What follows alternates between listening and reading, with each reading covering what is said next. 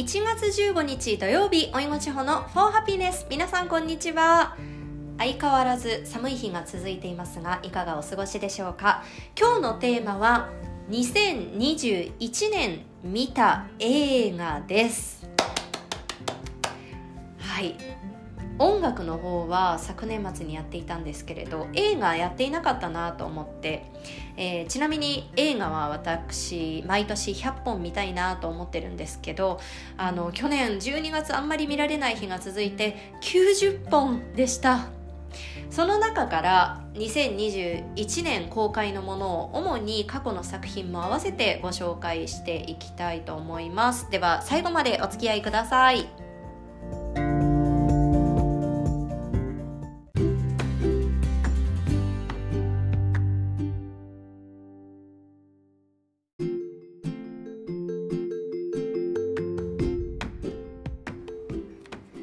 2021年もさまざまな素晴らしい映画が世に出ました。私が熱く去年語った、えー、大ヒット映画007シリーズラストダニエル・ボンドもその一つですね。ただ超大作と呼ばれるものは少なかった印象ですね。とにかくみんな見たという映画は他の人に紹介してもらうとして。私が見た中で面白かったという個人的なものをねここでは紹介していきたいと思います。最初に共通して言えることなんですけどネットフリックス制作ね。いや強いですね。面白いと思ったものがほとんどネットフリックス制作でした。新しい映画。えー、それでは3つご紹介していきたいんですけどあの私映画ノートというものをつけていて全ての映画ではないんだけどそれをもとにちょっと思い返しながら話していきますね。1つ目がラミン・バーラニさんという方ちょっと私初めてだったんですけどという方がメガホンを取った「ザ・ホワイト・タイガー」えー、2021年公開の作品です。これはインド映画なんですけどといってもインドとアメリカの共同政策、えー、インドのリアルを映し出す映画と言われているみたいですね。簡単にあらすじをご紹介すると、えー、貧困から何としてでも抜け出したい主人公のバルラム。野心だけを胸に裕福な一家の運転手になり持ち前のずる賢さしたたかさ波乱万丈を乗り越えて上り詰めていく闇のサクセスストーリー。これ単なるサクセスストーリーじゃなくて闇のというところがポイントですね。インド映画って歌ありダンスありというなんかこうハッピーな感じのイメージが強かったんですけどこれはそうではなくて基本悲しくて暗いです。でも見ていられないような辛くまあ辛いんだけどなんかこう重い映画というわけではないんですよ。だから見やすくってインドの貧困が生み出す社会問題カースト制について描かれた作品ですね。映画で描かれるのは裕福な家の使用人になることは素晴らしいこと。生まれた頃からカースト性が染みついているインドだからカーストが上の人に罵倒されても理不尽に小づかれても何をされても何にも主人公は疑問に思わないんですよ。それどころか使用人として役割を果たせていると勘違いして満足しているんです。今まで生きてきた環境が劣悪であったがために他の人から見れば明らかに不当で不遇であっても今よりも少しでもいい生活ができているというそれだけで主人公は大満足なんですよ。それが例えば、えー、地下の汚い倉庫に使い古した布を切れを布団としてここで寝ろと言われても主人公はそれ以下の生活を送ってきたからそれだけでもとっても贅沢に感じるんですよね。なんかこう映画を見ていてもし自分がこういうふうに、まあ、こういうところで寝ろって言われたらえっと思うようなところを主人公はこんなとこで寝られるのって自分が思いもよらない反応をするんですよ。で普通なら逃げ出したくなるような環境であってもズルをしたいでも絶対にそうせず使用人は真面目に働くんです。それをすることで家族みんなが殺されるという不当な取り決めを最初にするからというのが理由なんですね。でそれを主人公はそのことにも不思議に思わないんです。インドのリアルを描くさまざまなシーンがあって例えば夜中に道路に子供が飛び出してきて亡くなったとしても翌日捜索願いすら出されない。夜の赤信号でドライバーをめがけて駆け寄ってくる子どもたちがいたりこれは実話ではないんですけどインドの現状を描いた小説が元に映画となっているそうです。今いる環境は自分にとって普通だから何も疑問を持たないことが多いと思うんですけどそのレベルは、えー、どこにあってもその環境で本当にいいのか常にどんなことに対してもいろんな角度から客観視して疑問を持つことっていうのは大事なんだなと思ったし主人公ののし上がり方ってとても誰も真似できることではなくって信じられない方法を取るんですけど、まあ、ブラックユーモアありつつでもシリアスで最初から最後まで目が離せない映画でした。おすすめです。そして2つ目えー、こちらはアメリカでは2020年日本では2021年公開のこちらもネットフリックス制作です。タイトルは「ニュース・オブ・ザ・ワールド」放題は「この暴漠たる荒野で」です。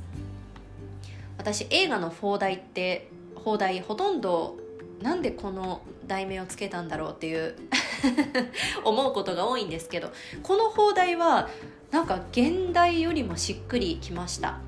えー、ポール・グリーングラス監督主演は安定のトム・ハンクス様でございます。本作は、えー、ポーレット・ジルズの2016年の小説だそうです。舞台は1870年南北戦争後西部劇ですね。トム・ハンクス演じる、えー、退役軍人のジェファンソン・カイル・キッド。という人が町から町へと渡り歩き村の人たちに新聞の読み聞かせをすることをなりわいとしています。そんな中先住民の白人少女ジョハンナと出会いいろんな物語があり2人は親子親子愛に近い感じかな。信頼を築き一緒に新聞に描かれる物語を伝えていくことになります。なんだかペーパームーンのようなロードムービー感もあるんですけどなんといってもこの少女ジョハンナ役のヘレナ・ゼンゲルさんというねあの方の演技がもうすごいんですよ。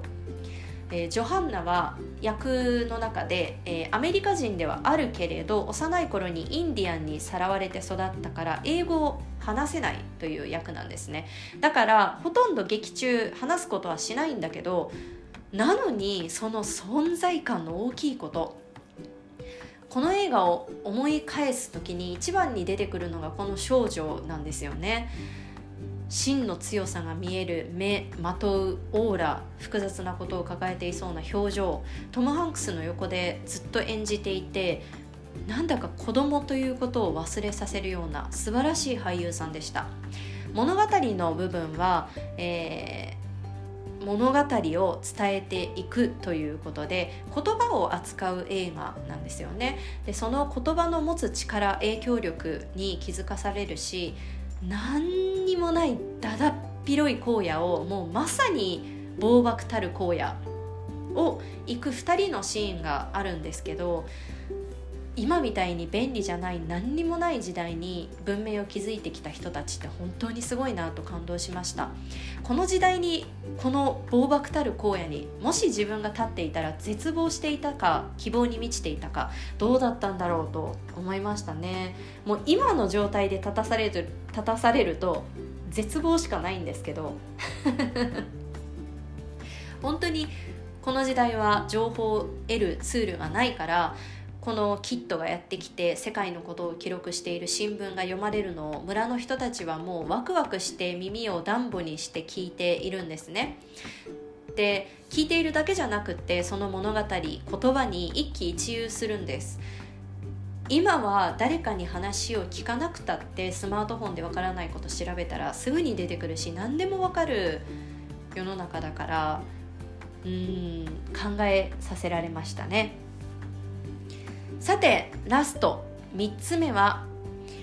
えー、1つ目2つ目と割とこうメッセージ性の強い映画だったんですけれど、えー、3つ目は去年見た中で良かった映画。これは、えー、2019年公開の映画です。なんで映画館行かなかったんだろうとめちゃくちゃ後悔しました。タイトル「ロケットマン」です。何を隠そう。エルトン・ジョンの電気映画でございます。この時期私イギリスにいたので現地イギリスでイギリス人の人たちの反応を見ながら見たかったと猛烈に後悔しました。もうイギリスではみんなめちゃくちゃ映画館の中喋りながら大笑いとかしながらあの家で見ているみたいな感じでみんな見るのでああ反応見たかったなと思いました。でもこの映画を見てもともとエルトン・ジョンって私の中で、まあ、ロックピアノロック界の巨匠というイメージだったんですけどまあ、曲も名曲と呼ばれているものは聞いたことあるけど、まあ、そんなにあの熱心に聴いてはいなかったんですがこれを見て大ファンになりました。もうおかげで年末に Spotify ってあなたはこのアーティストこのアルバムを一番この1年に聴きましたよみたいなお知らせ来るじゃない？あれ全て1位がエルトン・ジョンで埋め尽くされておりました。よく聞いたな。あの本当にエルトン・ジョンもそうだしもちろんイギリスってもう私の大好きなアーティストバンドがいっぱい存在していて、まあ、だからイギリスに行ったんだけど改めてこんなにすごい人たちがいるイギリスに少しでも住めて本当に幸せだったなって思います。今もその思い出があるだけで幸せに感じるぐらいです。少し話がそれましたがこの映画はなんと言っても、まあ、内容はねあの見ていただきたいんですけれど、まあ、なんと言ってもあの「YourSong」ができた瞬間が描かれております。このシーンがもう本当に本当に美しくってこの「YourSong」ができた瞬間って日常の中の一つなんですけどもうそれがねまたいいんですよ。もう本当に美しい。好きな映画ってたくさんあるんですけどその他であの映画のあのシーンが好きっていうのがあの私あるんですけどその一つにランクインしました。もうそのシーンを見るだけで涙が溢れてくるようなシーンですね。愛の形っていろんな形があるんだなと知ることができた映画です。私も70年代ロンドンのライブハウスに入り浸って汗だくでクロコダイルロックに合わせて乗ってみたかったなと思いました。ここまで2021年見た映画で良かった映画ご紹介しました。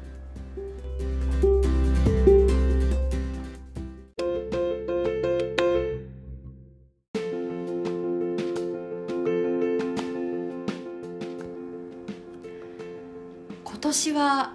もう始まってるよね？スパイダーマン。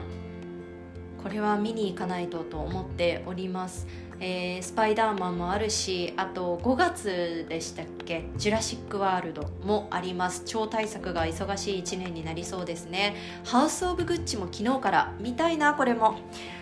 とりあえず今週末はまたネットフリックスにお世話になりましょうかね。